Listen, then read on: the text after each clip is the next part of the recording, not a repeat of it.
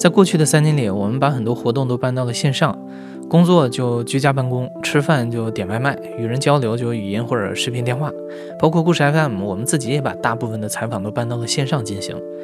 我特别不喜欢这样，我相信人与人面对面的交流和碰撞是线上永远也取代不了的。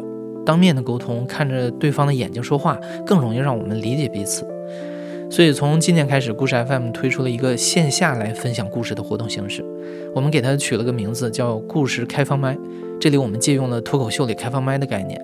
每场活动我们会设置一个主题，征集十位左右的讲述者来台上依次讲述自己的故事。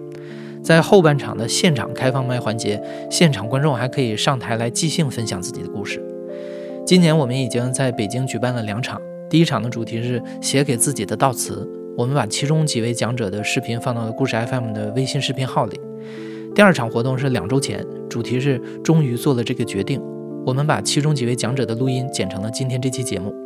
现在请我的同事故事开放麦的策划人木原来把今天的节目带给你。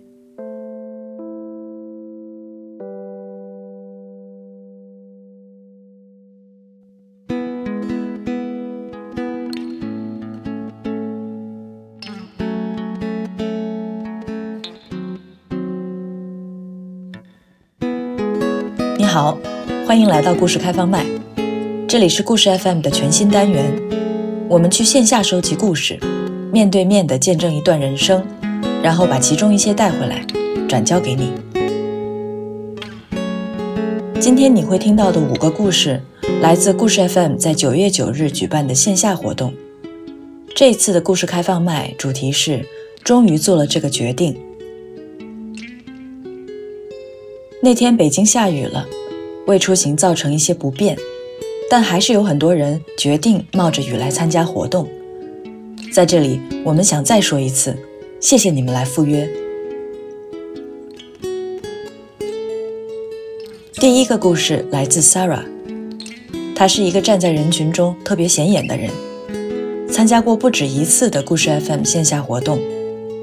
这次，她决定来当一位讲述人。大家好，我是 Sarah，然后我来自辽宁沈阳，毕业于某985、211高校，但是由于不太有信心，觉得现在已经达到为母校增光的程度了，所以就暂时保密一下我的学校吧。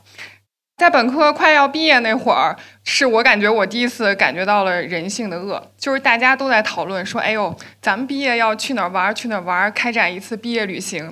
结果挑来挑去，就只有我一个人当真了。就大家都已经把工作找好了，结果眼瞅着就宿舍管理员就让我赶紧搬走了，我的工作还没有着落呢，我还合计着毕业旅行的事儿呢。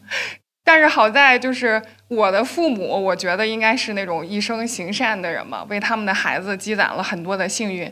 加上我小时候是有体育特长的，我是国家一级运动员，所以特别轻松的就进入到一家国企单位。最后就是找工作这个事儿是没被耽误的，但是毕业旅行呢，到现在都没有去上。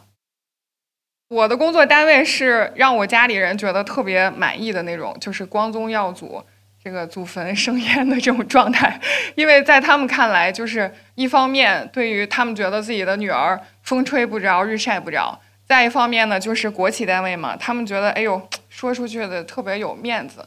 而我的工作内容也是特别简单。就每天也差不多，早上先去端着餐盘吃早餐，对，自助早餐。呃，早餐还没消化完呢，就端着餐盘去吃午餐，自助午餐。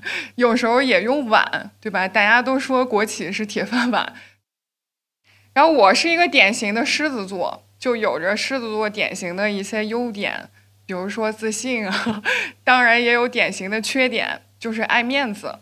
最开始这个工作也是让我觉得特别有面子，因为大家刚毕业，就每个人都只挣几千块钱。但是两年之后呢，就是 只有我只挣几千块钱了，我的那些姐妹都已经月入过万了。那甚至之前我们一起吃饭都是我请客，但是后来呢，我们吃饭他们就说：“哎呦，你挣这么少，这钱你就别掏了。”我觉得这件事儿呢，就对我打击特别大，让我觉得特别没有面子。加上我在当运动员期间，每天的运动量是特别大的。然后进入国企之后呢，其实可能就陪领导偶尔去运动一下，打打球之类的。然后身材也走样了，就吃的越来越多，动的越来越少，就导致人发胖了，长胖了三十斤。你们想，我我一米八三，我我再长胖三十斤，我就是一个壮汉子。这件事儿对我来说也让我觉得特别没有面子。但是可能你在那种环境下，你很快就融入了，就觉得大家胖你也胖就没事儿，就大概这样。但是有一次呢，也是因为身体就是抵抗力下降了，就有一次就过敏了。起初是莫名其妙的身上就是起疹子，大家知道什么意思吗？就你稍微碰一下，这一条就肿了，就可以在我胳膊上写字儿了。这是最开始，然后在去医院挂号开药的时候呢，就说话声音就变了，其实就是呼吸道肿胀了。这倒是一个特别危险的事儿，就是如果它再肿，我可能就没有办法呼吸了。最后是通过打激素才逃过这一劫呢。然后我觉得这种事儿就对于我来说太夸张了，所以我从过敏那次打了激素之后，我就做了一个重要的决定，就是裸辞，就是这铁饭碗咱们就不要了。当然当时是背着爹妈的，因为我也怕这个说了肯定就实现不了这个事儿了。然后我裸辞之后呢，当时我是有一位健身教练的，我也想把这个抵抗力恢复起来。他当时是打算出去创业，想叫上我。叫上我的原因很简单，他说觉得我看起来就是一位教练，这是第一点。我心想，我这国企单位，我跟你做什么健身教练呢？这是我最开始想法。就他说你你来跟我干，我肯定能让你月入过万。我当时 我又觉得特别没有面子，就是这个工作。到底好与不好？你是国企还是其他单位？在他看来，就是也是通过月入过万来判定。所以后来我就觉得，那咱们就就开始干吧，这咱也月入过万吧，就也别国企不不国企的了。然后在一七年初的时候，我就正式从国企离职了，参加了健身教练的培训，差不多前前后后封闭培训了四个月左右，然后没有收入，我两年铁饭碗攒下那点辛苦钱，就不仅花完了，而且还不够。然后也是因为爱面子，我也不好意思管我那些月入过万的姐妹借钱，那我就只能从这个某宝的借呗上就开始借钱来支撑我吃我喝我玩我乐。然后前前后后呢，就借了确实就挺 挺多钱的。但是我觉得咱马上资资者都月入过万了，我借点钱怎么了？所以就就觉得哎没事儿，这三万四万五万六万，最后加起来借了十二万。但是这件事儿，我觉得这个。某宝还是给足我面子，我这个借款额度是足够高的，或者从我同龄姐妹里，我这个额度开放的绝对是最大的。培训几个月下来之后，差不多四个月的时间，我终于从这个培训机构结业了，正式成名一为健身教练了。我去我健身教练那儿当一名健身教练，然后人性的恶又再次浮现在我的眼前。我压根儿我就没月入过万过，我甚至比我铁饭碗时候挣的还少，也不给我饭吃，我吃饭还得花钱，我自己我也吃不起自助餐，我就过得特别的惨。后来我觉得，哎呦，这这不行。但是正当我准备惨的时候，我发现这都不是事儿。为什么？因为我离职这事儿被我妈给发现了，就是我妈对我特别严，就平时吃饭，比如你筷子掉地上，她都得数落我两句。结果我这铁饭碗掉地上。哎，他竟然没说我啊，直接把我拉黑了，就啥都没跟我说，这事儿就这么过去了。然后我就合计这怎么办呢？这个开工也没有回头箭了，对吧？那那咱们就开始吧，就努力吧。我也只能硬着头皮这样干下去。然后一方面呢是凭借着这个小时候的一些运动经历嘛，再一个也是因为爱面子这个事儿，他没有办法让我真的是就是哎呦看起来好像挺是，一问啥都不行，我也很难接受。所以呢，我就继续培训，参加各种培训来提升自己，啊，当然是借钱，在某宝继续借钱来参加我的培训，来提升自己，让自己表里如一。加上可能这个健身行业，就还是这个门槛比较低一些，所以像于我这种就九八五二幺幺毕业的国家一级运动员，在健身行业那算是相当优秀的了。所以咱们这个换赛道换的也是比较好。然后加上两年的国企经历嘛，所以我这个与人沟通交流啊，就进入社会的这个正确方式也算是学会了。所以在经历了丢掉铁饭碗足足十二个月的时间，然后从我教练那儿离职，重振旗鼓，差不多一个月的时间，我就终于月入过万了。工资是在国企时候是六倍，然后我借的钱一年的时间也全都还清了，我觉得这还挺厉害的。所以在一八年的时候，我的健身事业算是红红火火了。我也从我妈的这个黑名单里边出来了。我妈甚至还发了朋友圈，用我这个各种这个好身材的照片，配上我培训得来的证书啊，配文：“我的孩子快乐就行。”我这，我觉得我天呐，他太假了。但我很快乐。就一方面呢，我我那胖的三十斤也减回来了，对吧？就咱们看起来又很像一个教练了。然后跟同龄姐妹相比，大家都月入过万，但我过得更多一些了，就是面子也回来。然后现在的话呢，是这个东城区健身教练人气榜的冠军。我觉得这个 就整体对吧？我就觉得这个都挺好。然后就是健身做教练这么多年，每当有会员问我：“哎呦，你是不是体校出来的？”大家觉得可能你作为一个健身教练啊，你这最高的这个级别可能就是从体校出来，这你就算是最厉害了。我说我说那我不是，就我是从这个某某某这个更厉害的一个学校出来，然后他们就觉得哎呦，那你太厉害，说那你怎么干这活了？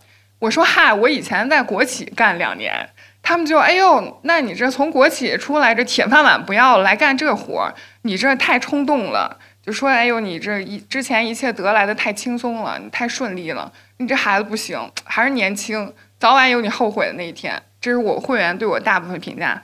那对于我的同行来说呢，他们就会觉得，哎呦，这个咱们年龄差不多，那怎么就你就做到管理层了，就能领导我了？就觉得我说嗨，我刚入职的时候，我那我一个月我哭哭我就挣好几万，他们就觉得哦，那我还是幸运过多，就觉得我更幸运一些。我最开始呢，就也差点被绕进去，我觉得哎呦，这个姐姐哥哥们说的都对啊，这会员都是成功人士，我是不是就真有点这个冲动了？我也一直在合计这个事儿。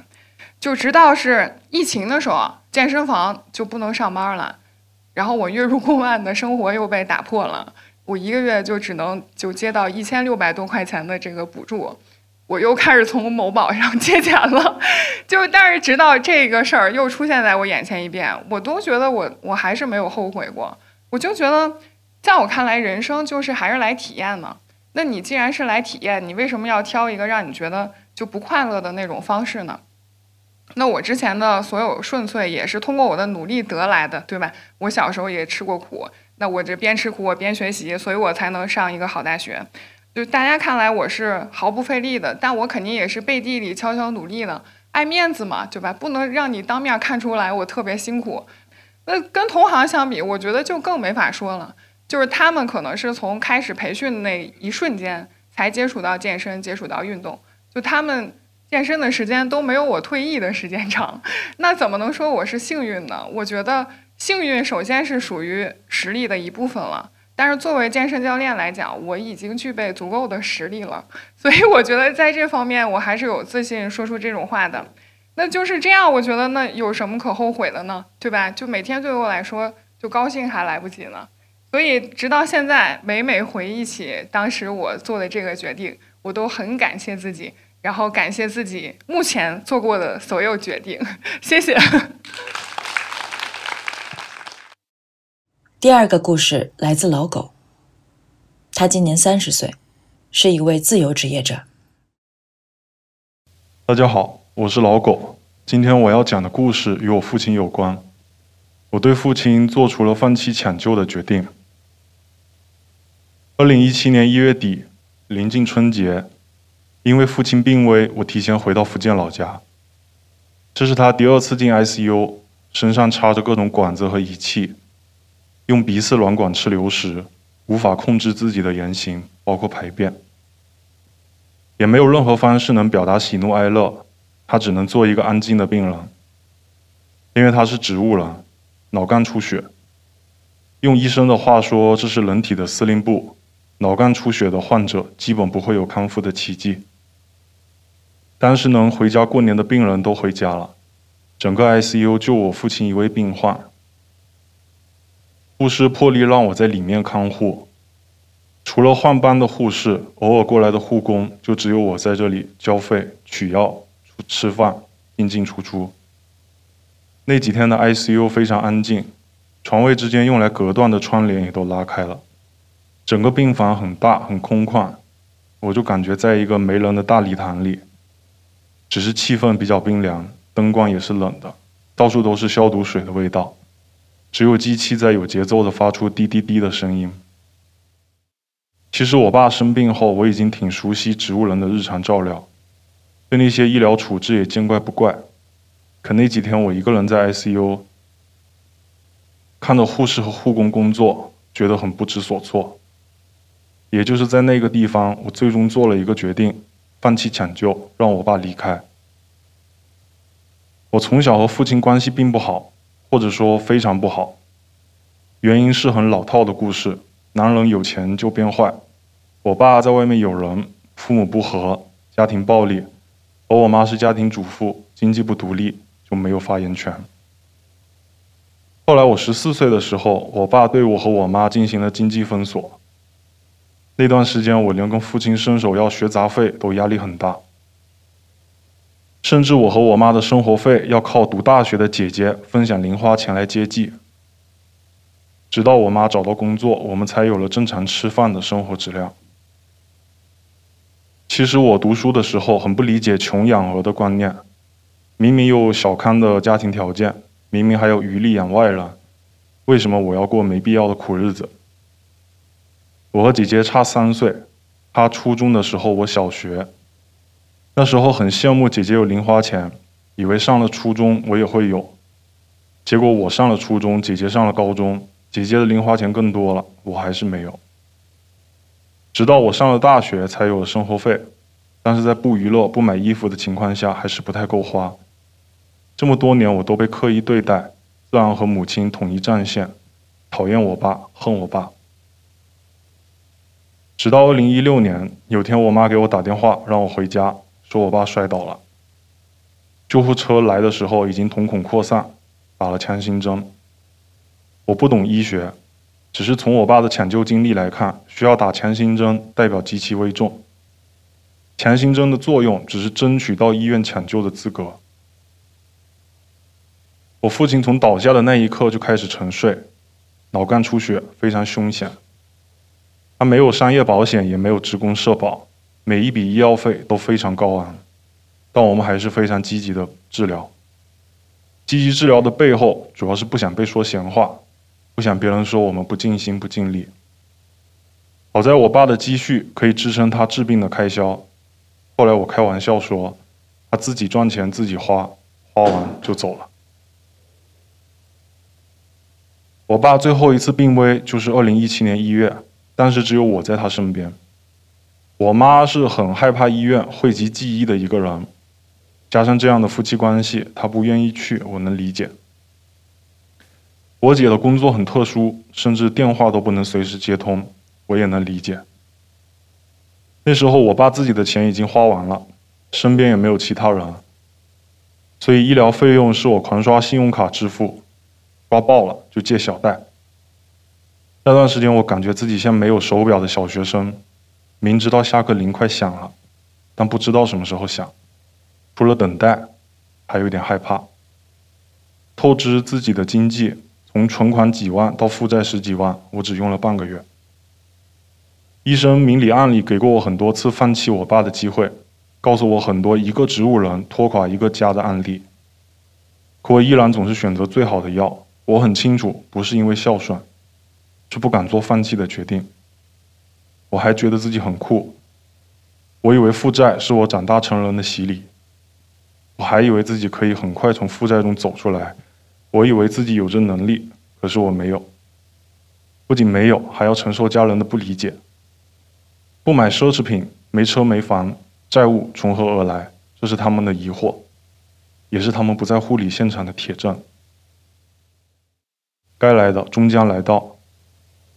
最后那天，我记得是凌晨十二点左右，设备发出蜂鸣声，我爸开始点头式呼吸。值班的护士告诉我，时间快到了，但还有的选：一是电击除颤，就像电影桥段那样，基本有效，但不能确定存活期，可能是半小时，也可能三四个小时。不过能确定的是，病人非常痛苦。其实植物人毫无生活质量，甚至没有尊严，连痛苦都无法表达，所以最后时刻我也不想用这个方法。第二个方案是输血，比较温和，存活期一天左右，足够让那些亲人赶过来见最后一面。当时是凌晨，我没找任何人商量。对于这次病危，我们家属的态度本来就很明确，当初倒下的时候就非常危重。这么长时间的治疗上养，我们早就做好心理准备。任何人做这种关乎生死的决定，只要参与就会有压力，甚至会带来长期的精神负担。所以在关键时刻，我觉得只要我多承担一些，其他人承受的就少一些。所以我独自一个人果断的决定救，但不用电击。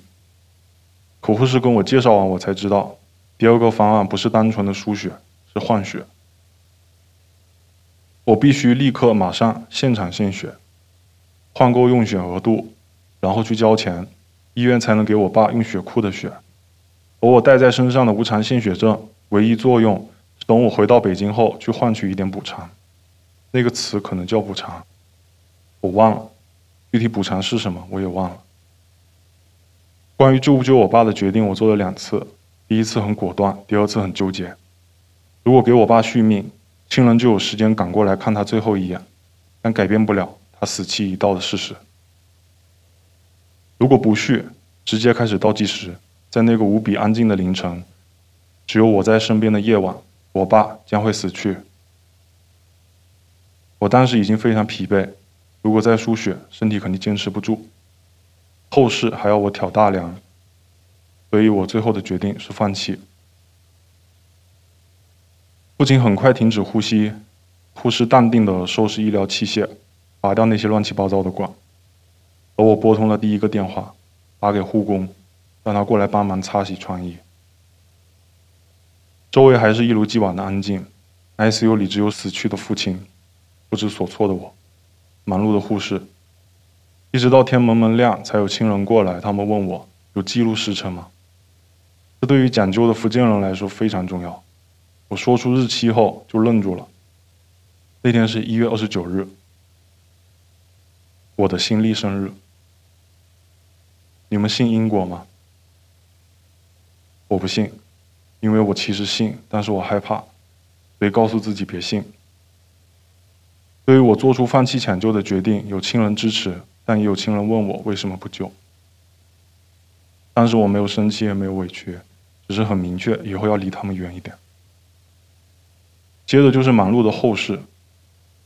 风水先生选来选去，定在初七正月，这也是我很熟悉的日子，那是我的农历生日。我爸死的时间是我新历生日，出殡的时间是我农历生日，所以你们信因果吗？我不信，因为我其实信，但是我害怕，所以告诉自己别信。从那年起，我就一直没过生日，而且只要临近这两个日期，状态就很差，越来越差，最后没法正常工作。过生日其实是我很期待、很好奇的事情。从幼稚园开始，我就很羡慕有同学在班上过生日，而我的生日在寒假。我的生日在正月，总有长辈办寿宴，我是小辈，不能和他们一起过生日。正月，小伙伴都被父母带着走亲访友，哪能参加一个普通小孩的生日？后来家人好像意识到这一点，他们很积极的提醒我，生日那天至少要给自己煮碗面。就是最近网上很火的那个福建线面，我非常抗拒，他们不理解为什么我要排斥生日，我也不理解，他们明明知道我的生日是我父亲的忌日，直到去年我妻子试探的问我想不想过生日，我有点想，可是没什么生日经验，很恐惧朋友们到来，所以决定去海底捞。听服务员为我唱，跟所有的烦恼说拜拜。烦恼没有真的拜拜，反而有一种声音一直在我耳边萦绕：你不能过生日。确实，哪有人在父亲的忌日过生日？而且我爸把农历、新历两个日期都占了，这到底是巧合还是诅咒？我几乎没有这么平静的、完整的表达过这段经历。我有尝试过诉说，但他们总是打断我。很积极的表达理解，努力安慰，尝试开导，但其实我需要的只是被听见。所以我今天来到这里表达，我希望用这种方式帮助自己。在我父亲生病那段时间里，我做了很多很多决定，其实我有一点后悔。如果早一点放弃，可能不会发生巧合。如果早一点放弃，我可以不背债务，甚至还能继承点遗产，我就不至于如此辛苦。如果非要往好的方面想，也许这是我爸给我的历练，让我更快走上更适合我的路。精神状态使我无法正常工作后，我就开始自由职业，现在快五年了。只工作不上班确实很爽，畅快表达也很爽。谢谢第三个故事来自凡凡，他是一位临床医生，同时也是故事 FM 往期节目的讲述者。今年五月，他做了一个出人意料的决定。大家好，我是凡凡，啊，我现在是一名内科医生，但是我今天要讲的不是我在这些呃病房里经历的人情冷暖，也不是我学医过程当中有多卷、多努力、通宵背书啊这些经历都不是。而在今年的某一天，我选择领了佛教的皈依证。就是在五二零那天，我翻了翻手机，就我刚过了生日不久，那天下着雨，我小姨开着车，因为那个期间能皈依的寺庙其实并不多，北京就没有。呃，然后我小姨开车带着我，带着我妈、我姥姥，在一个城乡结合部里转来转去，最后在树底下找着这个小寺庙。然后我姥姥其实那天去，她是个特别狂热的佛教徒，她觉得每天早上四点起来上早课，磕一两百个头，她就能长退休金，然后心衰就能好。她那天其实也是想去庙里找个据说有眼儿的一个女居士算命，然后顺便就带着我皈依。然后一进那个寺庙之后，其实有好多老太太看见我这么年轻，然后就把我妈拉到一边说：“哟，这孩子受多大罪啊？这时候想皈依。”然后我妈就说：“哎呀，孩子高兴啊，想归就归吧。”然后我就想：“哎呀，我跟他们真的是不一样。其实我对自己的什么前世今生啊，包括以后的命数什么的没啥兴趣。而且对于很多老人，他们觉得我信佛不太不太靠谱，什么我可能不虔诚，不是个合格的佛教徒。但其实我知道，我跟他们信的不一样。对于我来说，其实佛教更像是一种生活方式或者一种生活理念。”我现在的这个人生哲学，其实就跟很多鸡汤，包括那个什么《被讨厌的勇气》里说的差不多，就是能过一天算一天，每天都是新的开始。你管好自己的课题，然后过好自己这一世就行了。我觉得这是我的人生哲学。现在好多患者都说我挺乐观的，心态特别好，还有给我介绍对象的什么也挺多的。但是其实我以前不是这样，我以前完全不是这样。不知道大家有没有人看过？就是两年前有一期关于身材焦虑的一个节目，我是第二个讲者。当时评论区里好多人就是说，因为第一个女孩，第一个姐姐确实特别阳光，但是我呢就是戾气很重，从小到大多少人 body shame 我，多少人怎么怎么着我了。然后后来我就进食障碍，又焦虑、抑郁，反正就特惨。然后那个节目后来播出来之后，我一听，哎，确实挺丧的。然后。也不怪别人说我，当时我确实就是那个心态。从小到大，其实我过得也不是特别顺利。虽说成绩好，但是有一段时间是小时候挺就是比较佛系，然后经常我有个双胞胎姐姐，她成绩特别好，特别卷，然后经常就我们俩比较，比较来比较去，就经常有人就说我这不好那不好。然后小时候也胖，呃，十四岁的时候就快一百五十斤了。然后身边的人，包括我父母。还有姥姥啊什么的，我姥姥信佛的姥姥，当时也在这个 Body Shame 大军里啊，她还是主力成员。然后还有当时来自班主任和我数学老师对我的，因为我我是外地人，然后对我的一些地域歧视、校园霸凌，带着全班同学说我是什么来路不明的人，就这种。然后我就开始变得越来越卷，越来越卷，自己跟自己卷，然后就疯狂的学习，疯狂的减肥。后来就把我从一个就小时候随和、马马虎虎的一个小胖妞，最后变成一个完美主义、疯狂自律的干瘦的尖子生。反正后来就考上医学院了，然后大三那年就卷到我我的绩点是全年级前三，然后外科学考了全年级第一，然后什么大英竞赛特等奖啊、双学位啊什么的，就很多很多，然后大家都很羡慕我。但是其实那个时候是我至暗时刻的开始，因为一个苹果吃不吃，在操场上走十圈儿。每天早上四点起来学习，十二点睡觉，反正就贼卷。我当时就觉得人特别混乱，然后已经是诊断了重度的抑郁症和体相障碍。呃，当时就吃药，然后慢慢调整心态吧，其实也没啥作用。呃，吃药也就是能让我晚上睡得好一点，白天不至于突然烦躁呀什么的，没有太大的用处。后来那年暑假，我妈就带我出去玩儿，说去散心，然后去了好多寺庙，还去了西藏。然后在一个庙里看到有一句话叫“勿勿要向外求”，然后我说这啥意思？就是语法有问题。我小时候语文也不太好，然后我妈跟我说，这意思就是让你从自己内心里找到平静。然后我就想，凭啥呀？嗯，你佛教都信因果，你们这些加害于我的人都还好好的，我还得自己去解救自己，凭啥呀？然后也就没有特别往心里去。所有这些观念出现改观，是我去年疫情放开之前，我从姥姥家回北京，呃，要在小汤山隔离点隔离一个星期。然后我当时那个焦虑就一下就上来了。在意一点自己身材的女生或者男生，可能都有体会，就是让你一个星期里在一个小房间，除了睡就是吃，要不然就是玩电脑、玩手机、看电视，没有任何运动，没有有氧。没有椭圆机，连甚至连那个什么，呃，仰卧起坐的场地都没有。就这种生活，其实想都不敢想，那得胖多少斤啊？就特别焦虑。然后我姥姥就跟我说：“要不然你也磕头吧，我早上四点给你打电话，咱俩起来一块儿磕。”我说：“呃，磕头是可以，但是四点有点早。”我就定了一个目标，那就一天一百个头。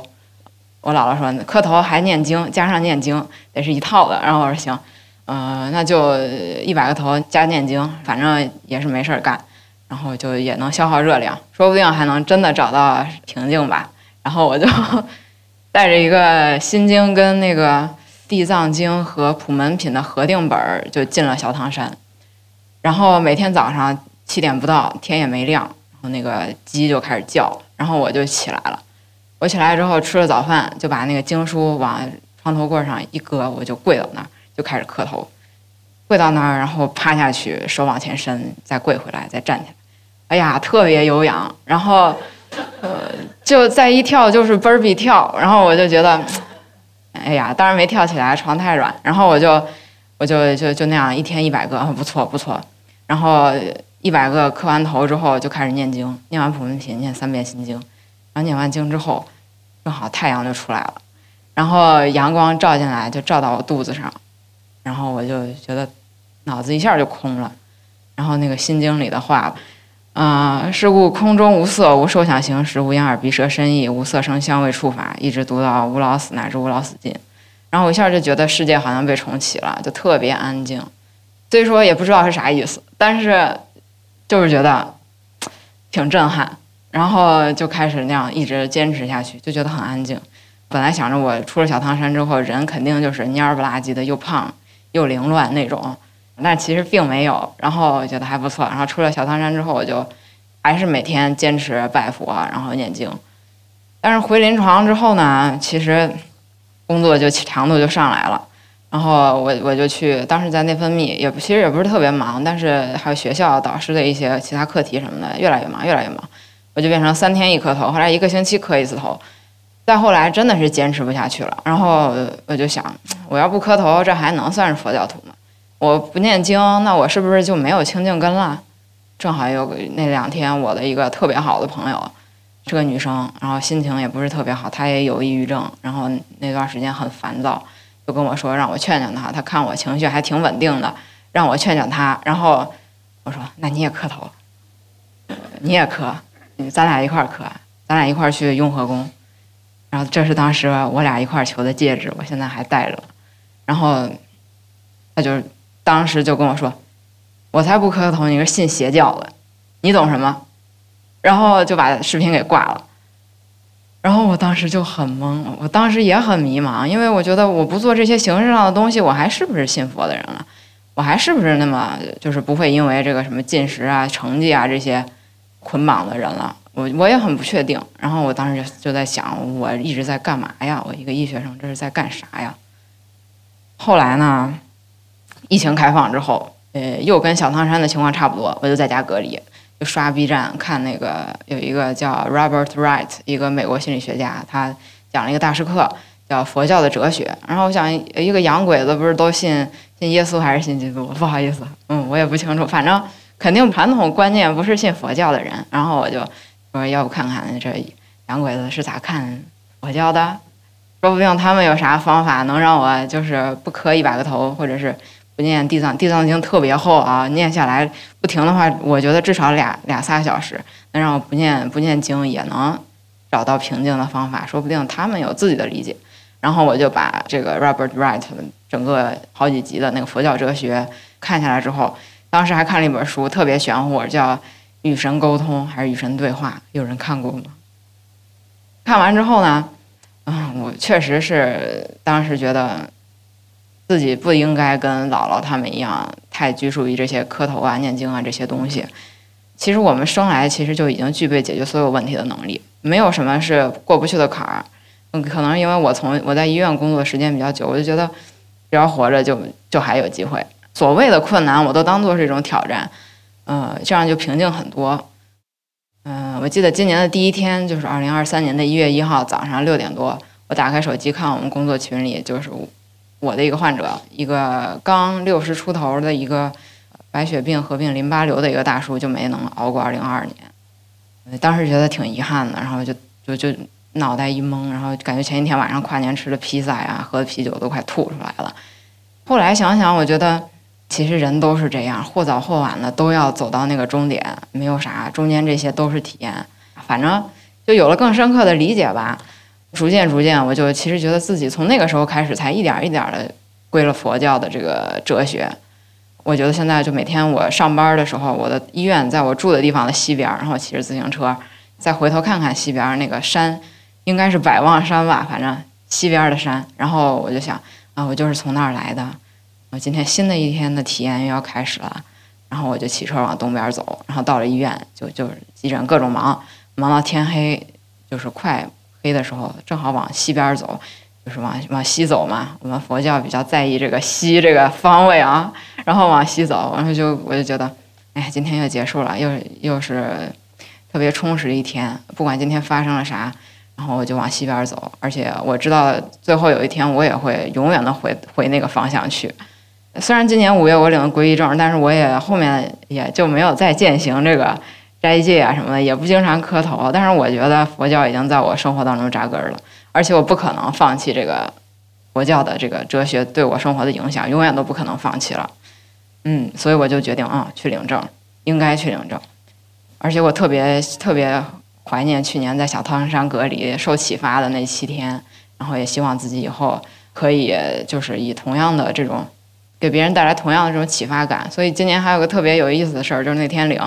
领皈依证，你要取个法号，然后我是能字辈儿的，我还想要是什么，我姥姥是妙字辈儿的，我想哎妙字儿还挺好听的，结果是能字辈儿。那个给我发证的那个老太太就说：“你挑吧。”我说：“挑啥？你后头那个能后头还能跟一个字儿，得从你自己名字里头选。”我说：“我都想好了，因为我特别就是对起这个字儿比较有感觉，我我喜欢被启发的感觉。”我也想启发别人，所以我去之前我就想好了，要不然叫妙启什么的，结果一个能还叫我后头跟自己的名字能凡，哎呦，这听着好可怕！我说我就要叫启，然后他就给我写上了，还瞟我一眼，就没你这规矩。然后最后我就还是领了皈依证，然后现在皈依证还在我医院办公室的柜子里放着，我也希望能保佑我跟我的患者都平安。啊，这就是我做的今年比较我觉得比较有意义的一个决定，谢谢大家。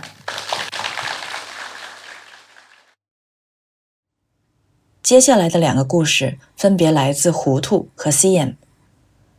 活动当天，他们坐在观众席上，在听完九位讲述者的故事之后，他们决定接过麦克风，分享他们自己的故事。大家好，很开心能今天参加故事 FM 的线下活动。我先介绍一下我自己，我的网名叫糊涂，呃，我现在在北京的一家央企做一份就是第一个姑娘说的那个铁饭碗的工作，但是我呃我是在二零零六年到一直到二零一三年的时候都是在国外工作的，当时我是大学一毕业就做了一个出国工作的决定，但是当时呢是在一家国企。哦，一家民企，我的全家家族里面全部都是当老师的，就是我一直是一个乖乖女，然后我的父母亲也一直以为我大学毕业以后能跟着他们一样去一个体制内的工作，但是我当时确实做了一个想要就是出国的工作的决定，正好有一家民企是有一个去非洲工作的机会，所以我也去了，就跟这个 帅哥一样，然后。我当时去了非洲以后，其实我遇到的最大的挑战就是活着，因为当时呃我是二零零七年的时候去的肯尼亚，当年肯尼亚就第一个月就遇到了那个地震，我记得特别清楚。我去了第三天，然后我们那个院子是在一个就是很大的一个院子旁边是那个联合国的那个人权组织，然后他们也住在那个院儿里。然后第三天中午正准备，我们都有一个食堂，大家坐食堂准备吃饭呢。突然，我们那个厨师师傅就拿把菜刀冲出来了，然后就冲到院子那边喊。地震了，地震了！然后我们中国人都往外跑，但是那个我看到那个院子里面那些外国人都往都往里面跑。后来我才明白，就是因为他们听不懂那个中文，也没感受到地震，还以为这中国人跑出来杀人了呢。然后这是当时遇到的地震，然后后来我们就只好住在外面，在外面搭个帐篷，一直住了大概有两周吧。然后这个地震事件刚过去以后，就遇到了肯尼亚的大选。当时我不知道大家离知不知道。就二零零七年肯尼亚大选的时候，死了一千两百个人，他们就是也很危险。虽然没有枪支啊什么的这种，但是他们会拿着树枝、石头、呃铁棍子把超市砸了，然后到车上，但凡看到有豪车就把车砸了，然后把那个汽油灌在那个瓶子里面，然后烧了火，然后砸到那个车里面，所以是非常危险。完了以后也不能出门。我们当时就是大概有十个人在公司。没有办法采购，就是超市都被砸了，路上也没有人，交通也瘫痪了，起码水还能保证，但是电也没有了，大家也就没有伙食来源。幸好就是厨师还采购了一些鸡爪子，然后我们就这有半个月的时间都是吃那个鸡爪就米饭。然后，或者直到现在我都不能吃鸡爪，因为就是一看到那个就想吐。我当时经历的还有就是，因为我去了好多国家，去东非、去西非、去马达加斯加，大概七个国家吧。然后当时出去玩的时候碰到那个枪战，在尼日利亚拉各斯。然后我们晚上出去偷偷的跑出去的，公司不让，就是在酒吧这么玩的时候，就外面就枪战了，就我们就没办法，因为当时都持枪保安，然后我们就就躲在酒吧里面躲了一晚上。在这些经历的过程中，反正我觉得就是可能在别人眼里面，就我们现在很简单的，可能晚上出去散个步呀，正常吃个饭呀，什么这些最基本的生活生活保障，有电有水，可能在非洲都是一个很奢侈的。包括我们出去的时候，就是很多时候是会遇到抢劫呀，有时候会有些我们知道的认识其他公司的，就是在抢劫过程中就被打死了。所以我就觉得，当我做了去非洲这个决定以后，我特别开心。呃，因为我在这个这几年的这个在非洲的工作中，我理解到，就是可能有时候我们理解平平无奇的幸福，可能在很多人的生活里面就是一个很奢侈的享受。这是我的分享，谢谢大家。大家好，我是长明，可以叫 CM。第一次来，我原来没有听说过故事 FM，不过今天听说了，久仰大名。可能跟刚刚很多人的提到一样，就是我的家里边也有一个非常了不起的长辈，就是引号了不起。那可能不是父亲，是是我妈妈。我妈妈是一个非常，你们可能都见过那种非常成功的这个女强人形象，就是你你听到她的声音，不是在看到她，而是听到高跟鞋走过来的声音，然后打理着很好的这个波浪的头发，然后穿着裙子，鹅蛋的脸上特别大的眼睛，声音特别洪亮。在一个房间里，如果她发言，你只能听着。如果他看着你的眼睛，你必须要同意他的观点，就是这么成功的女强人。因为我父亲很早就没了，所以家里边就是他说一不二，而且他非常了不起，打拼了很好的事业。但是有一点啊，就是他两面的成功的背后，就是他的掌控欲特别强。那从我就是从学生到我后面出去读书，不管我是吃什么东西啊，穿什么衣服，我的感情生活，然后我的这个跟朋友相处，他都要去过问，他都要去了解。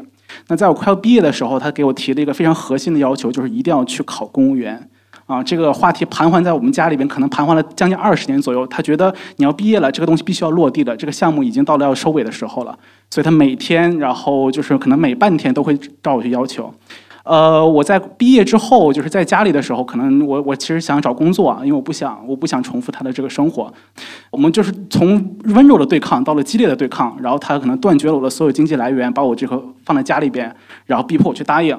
然后在一些就是他兴头起来的时候，他会跟我爆发激烈的争吵，甚至会说：“哎，如果你不答应，就我就从这个窗户跳下去，啊，你必须要去按照我的要求去做这个事情。”后来经历了很多的这个折磨，就是很因为那个时候也没有家里其他的长辈可以商量，就是就是我妈妈跟我。那后面呃，因为公务员那个时候考试流行就报班儿，你去那些什么什么司什么什么考公的这个东西，报班要点钱，然后要一个封闭式的管理。我看到这个东西，我看了一下那个报价，大概两万多块。然后我就申请了这样一笔资金，我申请了这样一笔钱，我说我需要这个报班儿，然后需要找个地方封闭式的去管理，他就批了这个钱，他去了，他去了办公室，人家给他讲了，他觉得挺好的，他就现场交了这个钱，交了这个钱之后呢，我就拿着这个钱，我就留在那个地方，因为不在我们家里，在隔壁的一个城市，我留在那里，然后呢，呃，我找了个地方去租房子，没有跟那个人在一起，然后呢，我就找到那个机构，我说我把这个钱退回来。然后经历了一系列拉扯之后呢，把这个钱退回来。我拿着这个钱在那个地方呢，一个人租了大概四个月左右的房子，然后每天去投简历找工作，去面试，然后找同学借一些蹩脚的西装去参加面试啊。可能前天晚上到住五十块钱一晚上的这个酒店，然后第二天早上去面试，然后跟那些人排队在一起去回答一些不知所谓的市场营销的问题。嗯，然后后来大概是过了四个月左右，我拿到了一份工作。这期间每周我都有在跟我的这个母亲大人去保持沟通，告诉她说我现在进步，哎，我进步很好，哎，最近有些挫折啊，这个题很难，我跟大家把它解决了。然后我掐了下时间，大概在考完的时候跟他说考完了，出成绩的时候告诉他没考上，但是我拿到了一份工作。后来我一个人到了到了北京工作，也到了上海，后来又去了北京。但现在我跟我妈妈的关系其实越来越好的，因为我会以一个更加平等的态度跟她去相处。我不再需要她为我规划，那同时我也跟她一个平视的角度去跟她去了解她的需求，了解她要的东西。她希望我给她提供的，不管是感情上的帮助，还是正常的一个生活。她来到北京，我会会带她去到处去玩儿啊，陪她去像特种兵一样在北京玩爬长城啊什么的。我觉得现在的状况是变好，并且可能接下来我。我也会希望我自己做出更多的这样的决定。那最后啊，可能收尾就是讲一个更小的故事。这个故事就是我们前面主角我的妈妈，大概在她十七岁的时候，那个时候在东北农村一个特别冷的地方。当时呢，可能是一天晚上，她回回到家，拿着这个砍来的这个喂猪的野菜，回到家里边去帮家烧火，然后满脸都是灰，满脸都是汗。她被告知说：“你这个高考没有录取成，你这没有考上。”那个时候没有办法，那那个时候流行学理科嘛，都说那个学好数理化，走遍天下都不怕。他学了理科，但是他的脑子他觉得他不适合理科，他觉得文科的更适合。但家里没有人听他的，所有的人都让他学理科，包括老师也是。他挣扎了很久，那天晚上他决定他要学文学文科，然后再考一次。然后呢，他就问家里要了一笔资金，说我要再考一次。然后呢，就偷偷的把这个志愿或者说他的他的这个分班从理科改到了文科。他准备了九个月，然后每天晚上因为家里条件不好，他在家里牛棚里边去读书，盖着大棉被。家里的人在客厅里边可能看电视，可能在玩儿他一个人在牛棚里边忍着东北的寒冷去学习去读书。九个月之后，他考上了。他可能没有想到的是，大概三十多年之后，我会跟他做一样的事情。所以，如果我们要做一个决定，或者说，我想告诉大家的是，就是我们做的这个决定，一定是都是非常凶狠的一个决定，并且不要给自己留任何的退路。谢谢大家。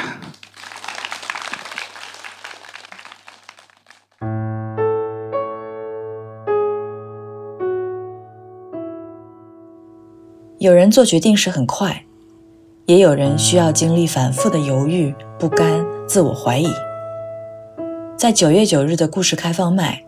有九位讲述者带来了他们关于决定的故事，有神秘嘉宾喜剧演员小鹿的精彩分享，还有五位观众即兴登台，让开放麦名副其实。那些难以抉择的时刻，那些被改变的人生，我们都听见了。这样的彼此见证，我们希望今后还能继续发生。这里是故事开放麦，谢谢你收听，我们下次再见。